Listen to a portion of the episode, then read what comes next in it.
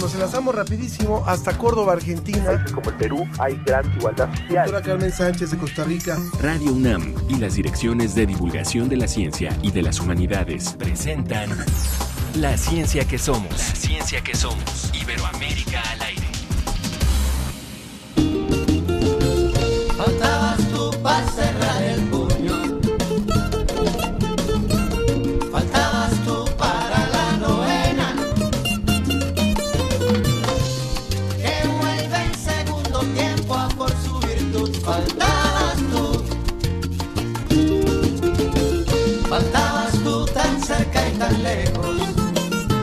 Una música sabrosa de viernes, arrancamos hoy la ciencia que somos.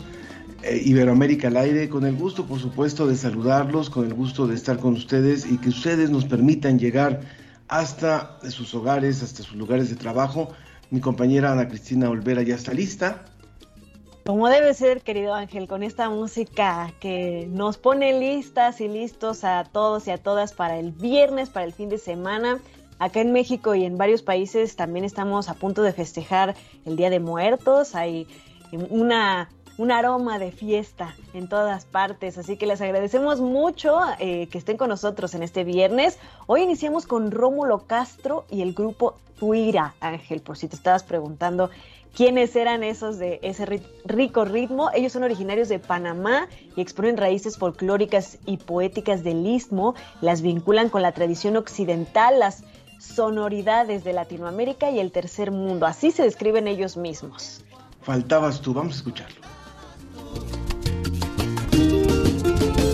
Faltabas tú tan cerca y tan lejos. Faltabas tú con la enhorabuena de un viejo sueño que encuentra su latitud. Faltabas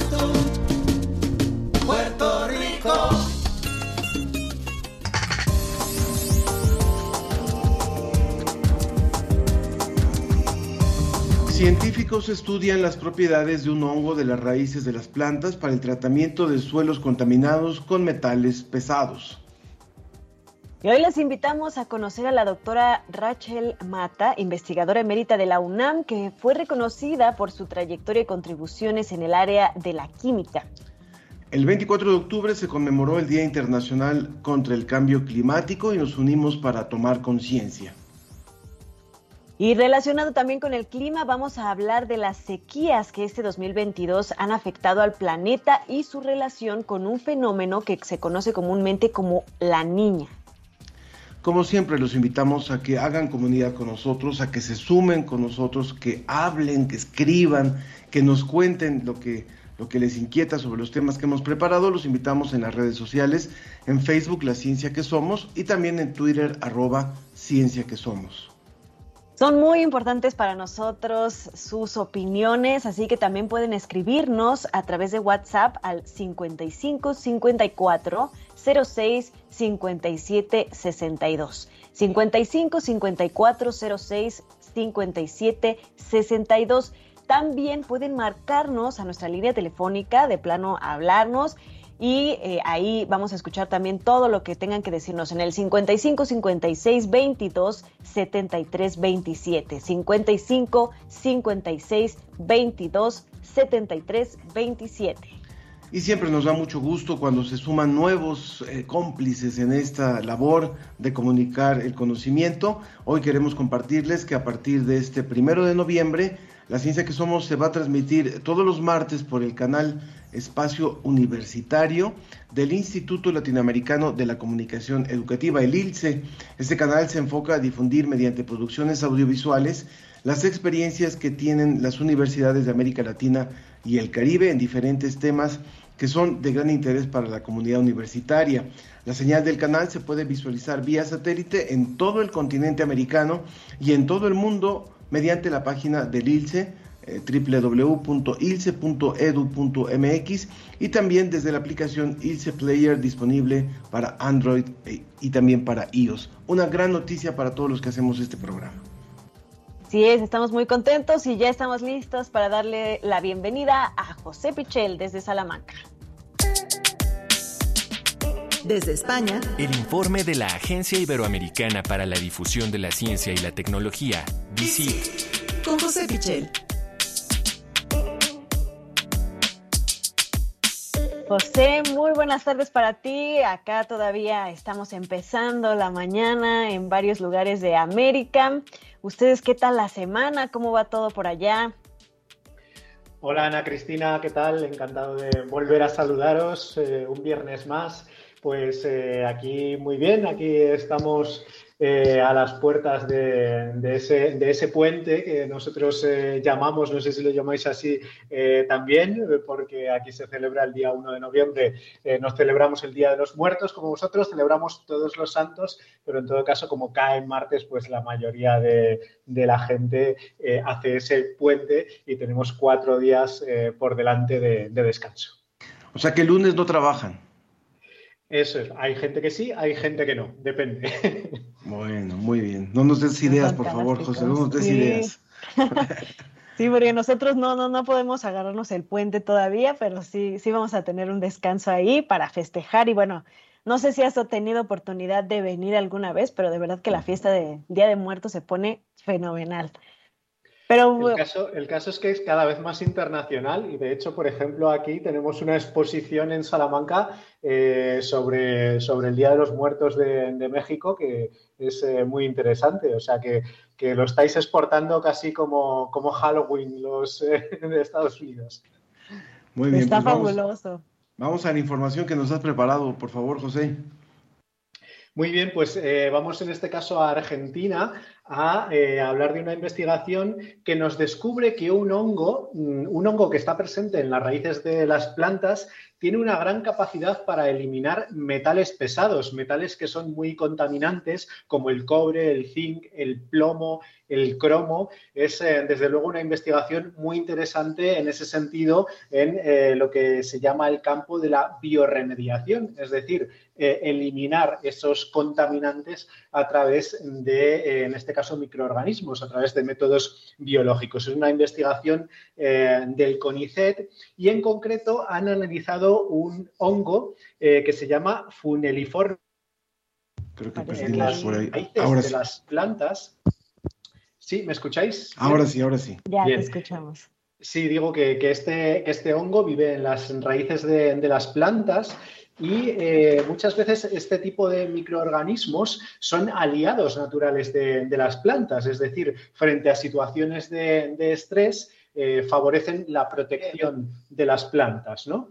Eh, es lo que se llama una simbiosis que eh, favorece tanto al hongo como a la planta en este caso y generalmente lo estaban estudiando en plantas de interés agrícola como el tomate, la berenjena y se daban cuenta de que, de que, eso tenía muchos beneficios, por ejemplo, en la protección frente a un gusano el, gusano en este caso, eh, cuando estaba presente este hongo, pues hacía menos daño a eh, las plantas. Pero estos investigadores argentinos también se dieron cuenta de que la presencia de este hongo podía ser muy beneficiosa para eliminar este tipo de metales pesados. Es un problema muy importante que hay en, muchas zonas del mundo por temas de contaminación industrial, sobre todo, pero incluso también de contaminación agrícola por el tipo de tratamientos, fertilizantes o pesticidas que se emplean y eh, han descubierto cómo este hongo tiene esa capacidad para eh, retener estos eh, metales y mm, evitar que perjudiquen a las plantas. Esto eh, se hace a través de experimentos, como nos podemos imaginar, con ese hongo inoculado en, las plantas y poniendo dosis cada vez más altas de estos metales para ver cómo puede proteger o no proteger a las plantas. Y ahora lo que queda es estudiar cuáles son exactamente los mecanismos que utiliza el hongo si es que eh, retiene eh, estos metales en sí mismo o consigue que la planta los retenga.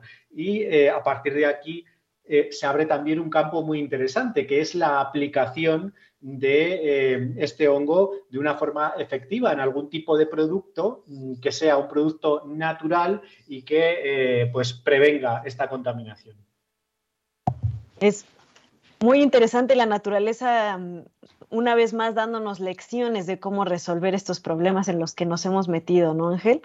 Por supuesto, por supuesto. Y bueno, hay, algo más que también nos ha preparado José, que tiene que ver, eh, podría ser la vinculación entre las guerras, el hambre y las, enfermedades del, del corazón y del metabolismo. Cuéntanos, por favor.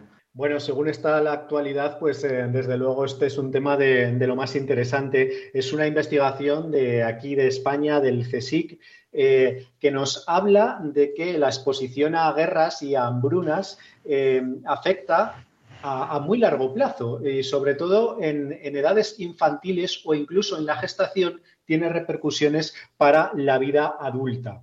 Eh, la salud está determinada por esas primeras etapas de la vida, según se ha podido comprobar analizando datos de supervivientes europeos de la Segunda Guerra Mundial y en especial de la población holandesa que sufrió una gran hambruna en 1944. Han descubierto cómo el pasar por estas circunstancias hace que eh, esas personas de adultas eh, tengan muchas más enfermedades cardiovasculares, predisposición a diabetes, colesterol alto, hipertensión, de manera que pueden desarrollar estos problemas hasta 2,2 años de media antes que otras personas que no han pasado por esas situaciones.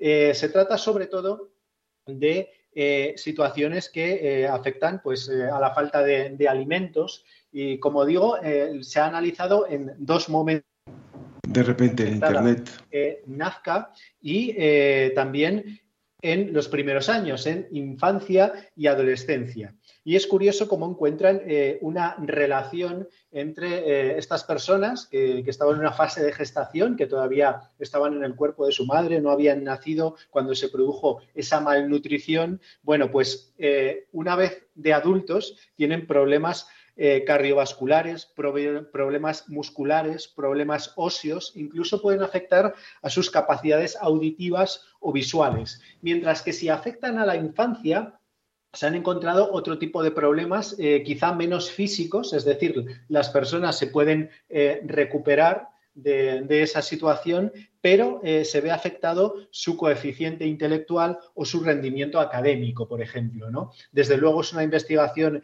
muy interesante. Tenemos que mirar al pasado también para entender lo que puede pasar en el presente, porque actualmente situaciones como la COVID, la plaga de langostas de África o la guerra de Ucrania están afectando a un gran porcentaje de la población y según la Organización Mundial de la Salud, por ejemplo, en la pandemia, casi un 12% de la población mundial experimentó alguna insuficiencia alimentaria grave. O sea que es un tema muy relevante y que eh, todas estas situaciones pueden tener repercusión para las próximas generaciones. Justamente porque cuando afecta en las edades más tempranas, tiene un efecto a largo plazo. Es muy difícil que se pueda recuperar eh, eh, algunos sistemas biológicos después de esta afección. Eso es, eso es. es eh, por eso es tan importante estudiarlo y por eso los investigadores que han hecho este estudio piensan que, que, es un tema de la máxima actualidad, porque sigue habiendo mucha gente en el mundo que todavía sufre esas situaciones de hambre y de estrés también, eh, vinculado a todas esas situaciones de conflictos bélicos.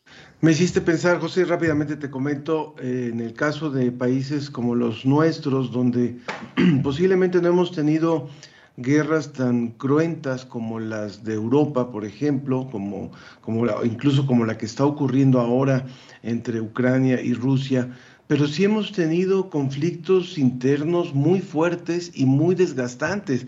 Hablemos de todo el, todo el exilio centroamericano, hablemos de los conflictos eh, civiles en Guatemala, en Nicaragua, hablemos de los desplazamientos en México, de todas las, las comunidades que han tenido que abandonar sus lugares de donde vivían para moverse hacia otros lados por, por el tema del narcotráfico y demás Creo que hay mucho que investigar sobre este tema, muchísimo, para analizar las verdaderas repercusiones que sufren estas comunidades que se tienen que desplazar y que se ven en estas condiciones de estrés, de hambre, de, precariedad y que esto se repite muchísimo en, países de América Latina.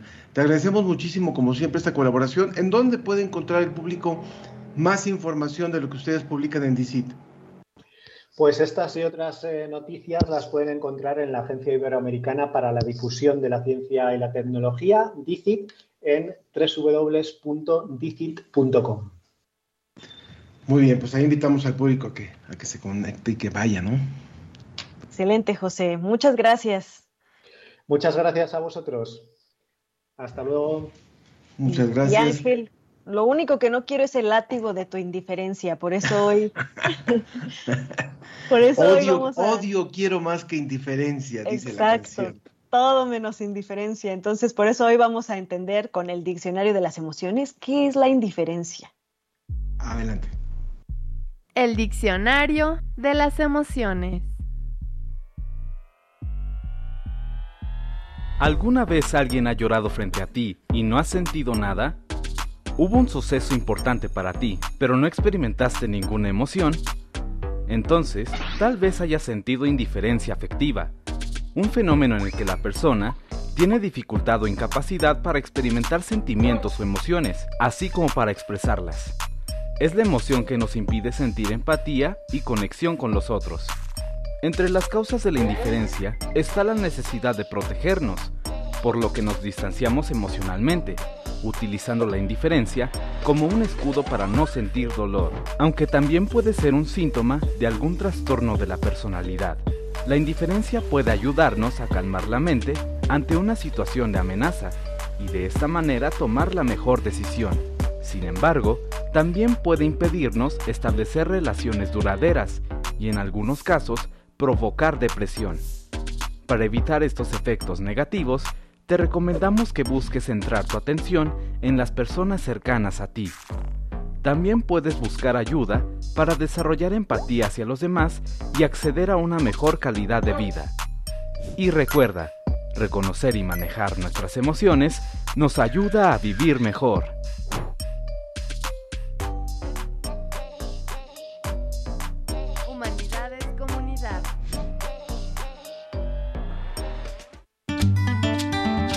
La ciencia que somos. La ciencia que somos. Entrevista.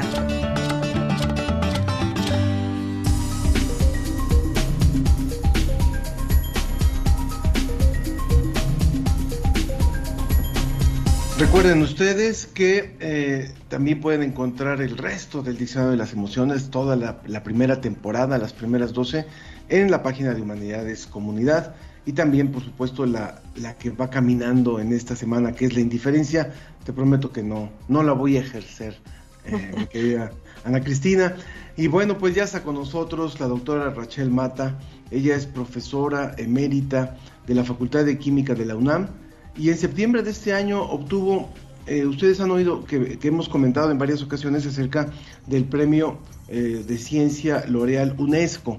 Bueno, hay una categoría dentro de este premio que es para, para investigadores que a, quienes se les reconoce su trayectoria ya consolidada y ella es la primera persona en América Latina y la segunda mujer en recibir el premio a la excelencia en investigación botánica Norman, Norman Wansworth, otorgado por el American Botanical Council. Nos da muchísimo gusto que esté con nosotros hoy la doctora Rachel. Bienvenida, muy buenos días. Buenos días, gracias por la, por la invitación es un gusto estar con ustedes. Muchas gracias, doctora. Bueno, esta, este reconocimiento que, que ha recibido tiene que ver con su trayectoria. Quisiera que nos contara un poco cómo fue ese, ese momento en el que finalmente usted decidió, dijo, me dedico a la química, me interesa la química y a partir de ella voy a tener, voy a, voy a caminar por el, por el terreno del conocimiento.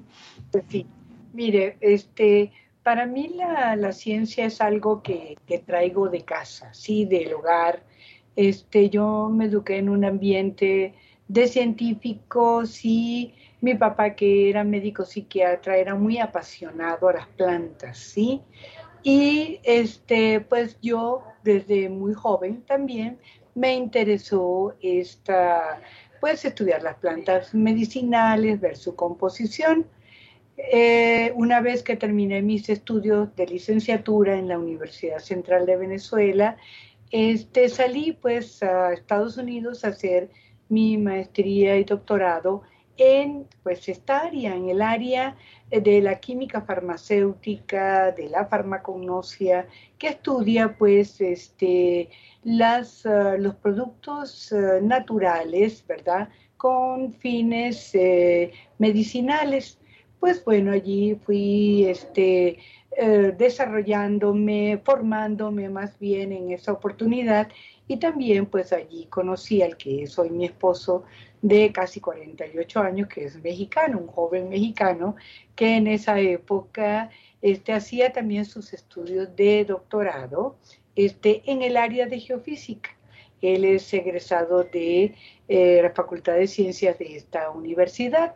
Bueno, entonces comienza también la familia paralelamente, ¿verdad? A, este, a la formación, a, a ese periodo de formación que es fundamental en cualquier científico.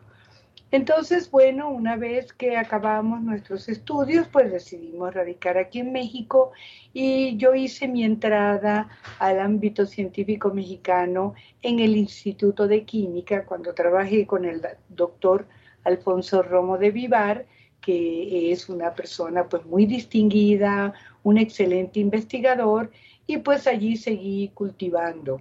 El amor por la ciencia pues ya lo tenía y finalmente en 1985 ingreso a la Facultad de Química como profesora y pues aquí he desarrollado mi quehacer científico en los últimos 37 años, casi 38 ya, este, y me he dedicado justamente a esto, al estudio de los recursos este, naturales de México con fines de hallar pues alguna utilidad principalmente enfocado en el área de la salud, ¿verdad? Tratar de ver si esas plantas que eh, la población, ¿verdad? Arraigada a una gran tradición, ha utilizado por muchos, muchos años para procurar alivio a sus padecimientos.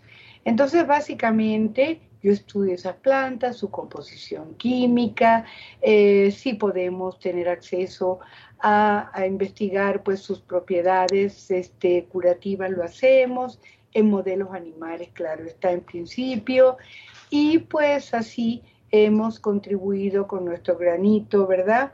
A conocer mucho de esa rica flora mexicana, ¿verdad? Flora medicinal mexicana también estudiamos organismos fúngicos, ahora que oía la otra parte, ¿verdad? al inicio del programa de esta bioremediación, pues los hongos también eh, tienen cosas muy interesantes, ¿verdad? No olvidemos la penicilina, ¿no? Doctor, es verdaderamente fascinante escucharla, escuchar toda su trayectoria, porque yo creo que hay muchas niñas, muchas mujeres, muchas mujeres jóvenes científicas que están buscando todavía eh, pues modelos, modelos a seguir de mujeres que hayan sido valientes y que hayan podido eh, tener un desarrollo satisfactorio dentro de la ciencia. Yo quisiera preguntarle qué significa para usted, digo, más recientemente recibir este reconocimiento de L'Oreal y la UNESCO y, también el, premio a la excelencia en investigación botánica Norman R. Wandsworth. ¿Cómo se siente usted de recibir estos reconocimientos? ¿Qué significa para usted? Bueno, eh, los reconocimientos siempre premian la labor de grupo, ¿verdad? La labor de grupo aquí en la Universidad Nacional. Eh, y pues eso es agradable, sobre todo porque recuerde que esos grupos han estado formados fundamentalmente por estudiantes, muchas de ellas, como las llaman niñas, ¿verdad? Este, que a la postre también se han desarrollado como investigadoras independientes en centros académicos o bien en la industria, ¿no? Eh, han seguido esas dos vertientes. Entonces, esos reconocimientos para mí son satisfactorios porque yo me he dedicado a eso, a formar recursos humanos. Eso es lo que más me gusta eh, para mí, hacer ciencia y formar recursos humanos este, son indisociables, ¿verdad? Este, y hay una gran satisfacción he tenido muchas estudiantes, en todas he fomentado la cultura de la autoestima, de que sí se puede, de que eso es mentira que nos relegan, de que hay que luchar, hay que seguir adelante. Entonces, en ese sentido, ¿verdad? Uno no trabaja para que lo reconozcan, uno trabaja porque le gusta, porque siente pasión por lo que hace. Entonces, eh, eso este ha sido pues el reconocimiento a todas esas generaciones de jóvenes, ¿verdad? Que han pasado por este laboratorio que usted está viendo aquí atrás, aquí detrás de mí, este, y pues es muy grato. Y también debo decirle que en ese sentido la UNAM ha sido el marco ideal para hacer todo ese trabajo, ¿sí? Esta es una universidad que debemos querer mucho, ¿sí? Ofrece todo. Eh, doctora, estamos hablando con la doctora Rachel Mata, ella eh, reconocida ahora por el premio L'Oreal UNESCO. ¿Se acuerda de Sergio Gasca, de su alumno Sergio Gasca, de casualidad? Este, he tenido varios Sergio, creo que sí, sí, sí, Le escribe Sergio Gasca, él es un fiel seguidor del programa y dice saludos a la doctora, fue mi profesora en la Facultad de Química de la UNAM. No dice qué calificación le puso, pero nada más dice felicitaciones por el premio recibido y muchas gracias por aportar tanto a la ciencia, en especial a la ciencia de nuestro país. Y también eh, eh, Mario Alberto Mora este, nos, nos, nos escribe y saluda. Yo le preguntaría, doctora, cuando usted empezó a estudiar este tema que, en, el, en el cual se, se metió por tantos años y se ha metido por tantos años, que tiene que ver con las aportaciones que nos dan las plantas para poder desarrollar a partir de ellas medicamentos y poder conocer eh, la, forma en la que están constituidas, había toda una tecnología distinta. O sea, eh, la tecnología para poder estudiar esto ha avanzado muchísimo. ¿Qué nos ofrece hoy eh, la ciencia y los recursos que hay en ese laboratorio como el que vemos atrás de usted? Que no lo tenía usted cuando tenía la edad de los alumnos que están por ahí atrás. Por supuesto que no. ¿ah? Mire, eh, pues no ha sido un camino fácil de recorrer, pero como le decía, cuando usted tiene pasión, le gusta algo, usted se procura. Hay muchas formas. En principio tuvimos que buscar colaboraciones, este, pues las recibimos, este, eh, eso nos permitió eh, ganar proyectos a nivel internacional y ir adquiriendo la infraestructura necesaria para por lo menos hacer el trabajo básico. En eso, en ese recorrer, pues tuvimos el privilegio de tener un proyecto eh, con varios países latinoamericanos que eh, en ese momento fueron Argentina, Chile, México y este, los Estados Unidos ese lo patrocinó varias asociaciones, varios institutos de salud de los Estados Unidos y colaboró también aquí en la universidad, no solo Facultad de Química, sino Instituto de Biología. Y fíjese que ese me permitió no solo trabajar con los verdaderos desarrolladores de fármacos, ¿verdad? Que son los laboratorios, sino también hacernos de una infraestructura muy importante fíjese. Entonces eso nos ayudó. Todavía, claro, mire, siempre los recursos no alcanzan, ¿verdad? No son suficientes, pero como digo yo coloquialmente, pues eh, hemos tratado de no cantar mal las rancheras, ¿no? Tratando de hacer el trabajo lo mejor posible, ¿no? Y pues así buscando proyectos eh, fuera, dentro. Eh, la universidad, vuelvo a insistir, ha sido fundamental en eso. La creación de los proyectos de GAPA, eso ha sido maravilloso. Lo de la Dirección General de Personal de Asuntos Académicos. Créanos que sin esos proyectos, bueno, mm, yo creo que sufriríamos mucho. ¿Sí? También en su momento hemos tenido proyectos de, pues, de CONACYT, de, de, pues, de otros, eh, eh, de otras ah, instituciones financieras, ¿no? Que nos han permitido salir adelante, ¿verdad? Ahora estamos un poquito golpeados, pero bueno, ahí vamos. Sin duda, doctora, la, ciencia se tiene que hacer en colaboración porque finalmente es, es conocimiento que se queda como acervo para, para la humanidad entera.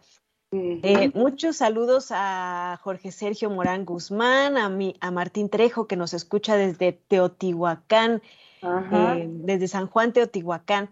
También a Raúl Santos y a Leonard Bliss, que nos escucha desde Londres, Inglaterra. Y doctora, tiene muchos alumnos aquí. Usted dijo que lo que más le apasiona es formar capital humano y sembrar esa semilla que usted tiene de amor a la ciencia en diferentes personas y sus alumnos. Aquí tenemos a María del Socorro Gutiérrez Lugo que nos dice, saludos a la doctora Rachel, usted fue la mentora de mi hermana Teresa Gutiérrez y parte fundamental de nuestra vida. Atentamente, Coco Gutiérrez.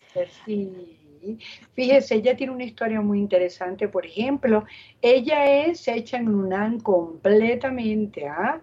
Y bueno, le pasó como yo, ¿no? Por azares del destino, este le tocó residir en Estados Unidos y ahora tiene un puesto, alto puesto en la FDA, nada más y nada menos, la Food and Drug Administration, que regula, ¿verdad?, todos estos medicamentos. Entonces, este, recientemente la facultad organizó un foro de mexicanos fuera, ¿no? Que han, han egresado de esta facultad y ella fue una de las ponentes. Entonces, imagínese usted qué orgullo, ¿verdad? Y le repito, totalmente hecha en México. Ah, fantástico. Pues hay que invitarla a que también venga a contarnos lo que hace por allá. creo que es muy interesante. Ella tiene mucho que contar, mucho que decir y además es muy fiel a sus raíces, siempre está en contacto conmigo, siempre con la gente acá. Entonces, pues eso es muy bonito, ¿verdad? Muy, muy valioso. Le cuento al auditorio que la doctora Rachel Mata es pionera en estudios de bioprospección de organismos fúngicos, de hongos. Su labor ha permitido el descubrimiento de moléculas líderes para el desarrollo de nuevos fármacos y, yo le y uno de ellos tiene que ver con enfermedades como la diabetes. Yo le preguntaría, ¿en qué, ¿en qué está ahorita? ¿En qué anda ahorita en su investigación? ¿Y qué le gustaría hacer? ¿Qué, qué, qué temas, qué líneas le gustarían para, para un futuro? Mire, este, como usted mismo decía, em, yo creo que todo evoluciona, la ciencia, las herramientas, este, y pues en lo que me queda, mientras tenga entusiasmo y salud, ¿verdad? Este, pues sí me gustaría continuar en ese, en ese mismo camino, buscando plantas este, que sean útiles precisamente para tratar, para tratar un, trastorno que tiene un impacto mundial ahorita terrible, ¿verdad? Este, y que mire, mm, eh, yo me atrevería a decir que mucho como decía eh, su colega español, este, pues tiene sus raíces en esas, eh, en guerras, en, eh, en, mala nutrición, ¿verdad? Aquí hay una teoría del gen ahorrador con respecto al desarrollo de la diabetes en la comunidad mexicana, entonces me gustaría buscar eso. Fíjense que hemos tenido varias aproximaciones de laboratorios nacionales que quieren desarrollar medicamentos herbolarios y remedios herbolarios justamente para tratar este padecimiento y están muy interesados en justamente esos resultados que hemos venido acumulando pues a lo largo de los años. Entonces quiero seguir en eso, me encantan también trabajar los organismos fúngicos, salen moléculas muy interesantes, porque es la otra parte de la moneda, ¿no? no solamente ver que sirven, sino descubrir cosas interesantes que eh, fortalezcan también el conocimiento científico, ¿sí? Conocimiento científico es la parte de aplicación y por otro lado tenemos lo novedoso, ¿verdad? Lo novedoso que se descubre y pues me gustaría el tiempo que me resta, ¿verdad? Seguir haciendo eso y formando recursos, ¿sí? Estamos platicando con la doctora Rachel Mata. Ella es profesora emérita de la Facultad de Química de la UNAM y Premio Mujeres en la Ciencia L'Oreal UNESCO por su trayectoria.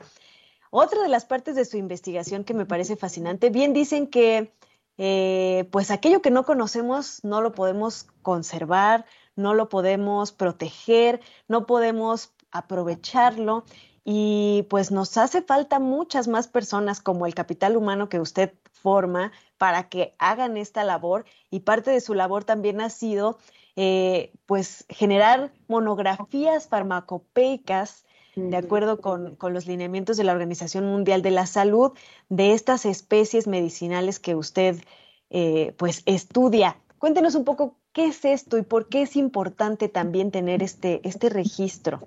Mire, este registro este, es fundamental porque es lo que permite el uso racional. Fíjese que nosotros en, este, en el piso en que yo vivo aquí, en, esta, eh, en la Facultad de Química Conjunto E, pues yo no fui la única, fuimos un grupo de colegas, ¿verdad? Que este, comenzamos a ver la posibilidad este, de empezar a emular aquello que hacía la Organización Mundial de la Salud, ¿no? De este, invitar a sus países miembros a desarrollar monografías tanto farmacopeicas como tipo OMS. En su momento, el gobierno mexicano acogió bien este llamado y crearon la llamada farmacopea herbolaria de los Estados Unidos mexicanos. Entonces, cuando se empezó a, conformar esta, esta, esta, primera edición de la farmacopea, este, pues nos dimos cuenta de que no había con qué integrarla, porque no había la información necesaria para este, conformar estos importantes documentos oficiales, ¿verdad? Que son los que regulan, son las herramientas reguladoras. Y eh, cuando uno oye regulación, este, uno piensa que es que uno va a hacer las leyes, no. La regulación requiere de herramientas científicas, ¿verdad? Para poder establecer los lineamientos. Entonces, para ponérselo en palabras claras, que las plantas no sean tóxicas, que no contengan componentes tóxicos, ¿verdad? Que se desarrollen métodos para estandarizar el recurso. Es difícil estandarizar las plantas, ¿verdad? Porque varía su crecimiento con tanto daño que le hemos hecho al ambiente, ¿verdad? Hasta las plantas también han variado lo que producen, ¿no? Han variado mucho, por lo menos la concentración. Entonces es necesario tener herramientas que regulen todo esto y que además promuevan la conservación. Labor que el Instituto de Biología ha promovido, ¿verdad? Con, con, mucho, con mucho énfasis y con, ah, con eficacia, ¿no?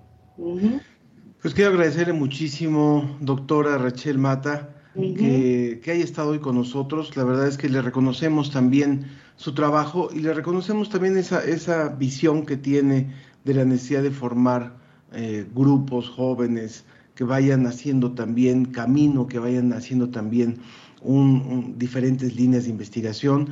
Yo creo que eh, muy merecido este reconocimiento y aparte le, valoro, le valoramos también su capacidad de divulgación, porque tiene una forma de explicar que puede servir muchísimo y que seguramente sirve mucho para las nuevas generaciones. Un abrazo y muchísimas gracias por haber estado hoy con nosotros. Muchas gracias y cuidemos todos a la UNAM porque es maravillosa, ¿sí? Tiene toda la razón. un entorno genial para hacer el quehacer científico de cualquier investigador. Bueno. Muchas gracias. Y no estamos en tiempos fáciles, vienen tiempos complejos también. Muchas gracias. Bueno, gracias, a ustedes por su invitación y mucho gusto. Hasta luego. Que esté muy bien la doctora Rachel Mata de la Facultad de Química. Rápidamente también les comento que nos escribió Alicia Toribio y esa de la Torre. Preguntan dónde pueden consultar el diccionario de las emociones. Bueno, ya saben, humanidadescomunidad.unam.mx. Escuchamos a One Radio, ¿te parece, Ana Cristina? Vamos a escuchar. La pandemia de COVID-19 trajo consigo muchos cambios. Muchas personas tuvieron que cambiar sus estilos de vida por completo, en muchos casos por secuelas de esta enfermedad. Uno de los grandes daños que causa el virus es hacia los pulmones, provocando que muchas personas perdieran la vida. Una de las cosas que se hizo más evidente durante esta emergencia sanitaria fue la cantidad de personas que necesitaban de un respirador. Los hospitales al estar saturados no contaban con los suficientes aparatos para poder ayudar a las personas que llegaban de emergencia. Ahora científicos de la Universidad Autónoma Metropolitana han trabajado en el diseño de un prototipo de un concentrador portátil. La finalidad de esta investigación es que las personas puedan tener una mayor facilidad en conseguir este aparato, que les pueda ayudar con su insuficiencia respiratoria crónica, además de que buscan que se supere la eficiencia de los demás respiradores y tengan una facilidad de uso.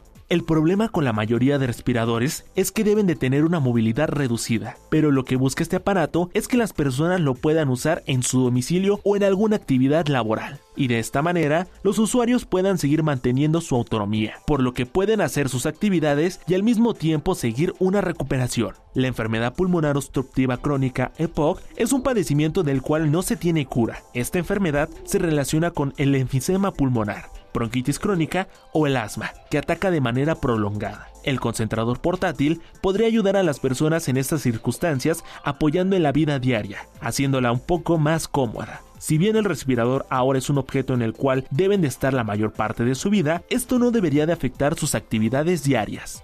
Los investigadores buscan con este proyecto superar a alguno de los mejores concentradores portátiles, rebasando los 15 litros por minuto de oxígeno, además de que ya tienen una medida deseada para este producto, que sería de 30 por 30 por 30 centímetros, para que de esta manera sea muy fácil moverlo y poder colocarlo en cualquier lugar al que se quiera ir. El desarrollo de este prototipo podría llegar a ayudar a personas enfermas, que buscan una recuperación más práctica o para aquellas personas que ahora necesitan de un apoyo respiratorio por cualquier tipo de enfermedad.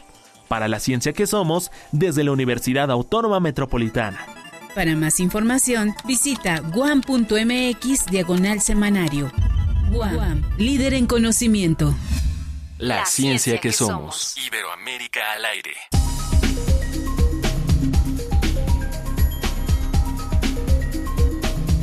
Y bueno, como les mencionamos al principio del programa, cada 24 de octubre se celebra el Día Internacional contra el Cambio Climático, con el propósito de hacer conciencia sobre los efectos de esta gran crisis que se está viviendo. Queremos presentarle esta cápsula que preparó nuestra compañera Marian Trejo sobre este tema tan importante.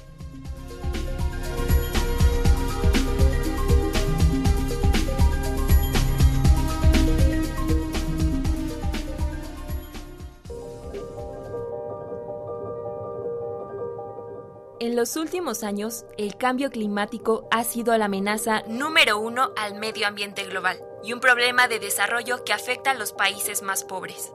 Iberoamérica se ha visto vulnerable ante esta problemática, debido a que la población de América Latina vive en países con un alto índice de vulnerabilidad socioecológica. En entrevista para TV UNAM, la doctora Graciela Vinimelis del Instituto de Ciencias de la Atmósfera y Cambio Climático manifestó lo siguiente la falta de acción global coordinada y contundente para cumplir las metas propuestas en París en el 2015 ha empeorado la situación y se va a seguir por este camino. Por eso es que es necesario que haya una acción concertada.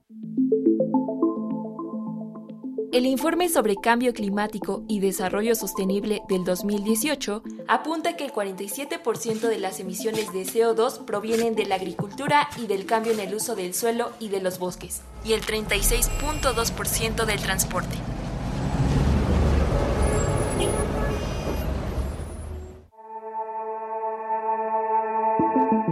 Países como Cuba, Guatemala, Paraguay, Honduras, Nicaragua y Venezuela cuentan con el índice más alto en riesgo climático. España, México y El Salvador son quienes consumen más recursos que de los que generan. Por otro lado, Chile ha sido uno de los países que lidera la lucha contra el cambio climático, por su labor contra la emisión de gases de efecto invernadero y hacer uso de energías renovables. Las actividades humanas han ido incrementando siendo la principal causa del cambio climático, debido a la quema de combustibles fósiles como el carbón, el petróleo y el gas. El doctor José Sarucán es una de las voces más reconocidas en pro de la salud ambiental y en repetidas ocasiones ha expresado su preocupación ante la emergencia ambiental. La única manera de lograr que ocurra es con la actividad personal de cada uno de nosotros, primero como consumidores responsables, segundo como seres éticamente responsables para las siguientes generaciones y estas también que ya están aquí, y como demandantes a todos los gobiernos. ¿Somos nosotros o no es nadie? El cambio climático ha afectado la calidad de vida de países en desarrollo, como la salud, el acceso a los recursos hídricos, las viviendas, la infraestructura, la desigualdad y pobreza. Ante la grave problemática, la Red Iberoamericana del Cambio Climático se ha comprometido a reforzar las medidas, generando energías limpias, la conservación de la biodiversidad y del océano, la reducción de la deforestación, entre otros para así lograr acuerdos políticos que permitan avanzar hacia una economía verde, inteligente y circular, enfocados en el bienestar de las personas y que enfrenten las desigualdades, la pobreza y la precariedad. Para la ciencia que somos, María Trejo.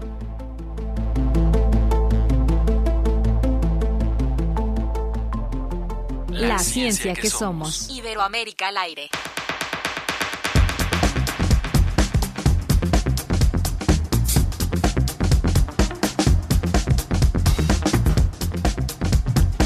Agradecemos muchísimo que está con nosotros ya Cristian Domínguez, que es investigadora del Instituto de Ciencias de la Atmósfera y Cambio Climático de la UNAM, para que podamos hablar a, propósito, bueno, de lo que de lo que acabamos de escuchar, pero también de lo que es el fenómeno del niño, de la niña, y que a lo mejor lo escuchábamos mucho más en, en años anteriores y ahora pareciera que no, no, no lo referimos tanto, sin embargo, son fenómenos que no desaparecen. Cristian, bienvenida. Hola, muy buenos días. ¿Sí me escuchan bien? Perfectamente. Muy bien. Muy buenos días. Buenos días. Bueno, eh, cuéntanos por favor, ¿por qué, por qué no, no se habla tan frecuentemente del niño y de la niña como, como estos fenómenos que ocurren en, en, en nuestro planeta y que siguen finalmente afectando o que siguen siendo importantes en el, en el aspecto del, del clima? Pues mira, la verdad es que en el 97 sí fue muy famoso porque afectó un montón eh, el país, causó incendios, hubo también inundaciones graves. Entonces, en ese entonces, como fue tan intenso, como que adquirió mucha popularidad. Pero ahora eh, pasaron muchos años y pues podemos decir que no han habido fenómenos tan intensos. Y ahora que tenemos esta niña de tres años desde el 2020, entonces otra vez vuelve a ser popular, ¿no? Retomamos esos temas. Pero la verdad es que siempre han estado ahí. Este fenómeno es algo natural que ocurre más o menos en periodos de tres a siete años. Entonces, eh, digamos que cada año nosotros estamos en alguna fase del niño o de la niña o del neutro, por ejemplo. Un poquito para irnos un poco más atrás, bueno, primero saludarte, muchas gracias por estar aquí con nosotros. ¿Qué, es, qué son estos fenómenos? Porque pues muchos, eh, muchas escuchamos que el niño, la niña, pero ¿a qué se refieren y por qué se les da este nombre tan, tan curioso y particular? Bueno, sí, cuando hablas del niño y de la niña, pues piensas en, las primeras etapas de vida, ¿no? Eh, pero este nombre viene, bueno, el niño y de la niña y toda esta oscilación que se llama ENOS en español, que es el niño oscilación del sur, es un nombre completo. Este fenómeno es una oscilación eh, que tiene una interacción entre la atmósfera y el océano y son anomalías en la temperatura de la superficie del mar en la parte del Pacífico ecuatorial. ¿Qué quiero decir con eso? Que a veces el océano está muy caliente y eso es cuando las anomalías positivas se llaman el niño y a veces el océano está muy frío y es cuando le llamamos pues estas anomalías negativas a la niña. Entonces, eh, se le puso el niño, oscilación del sur, porque veíamos que este fenómeno tiende a ocurrir más en diciembre.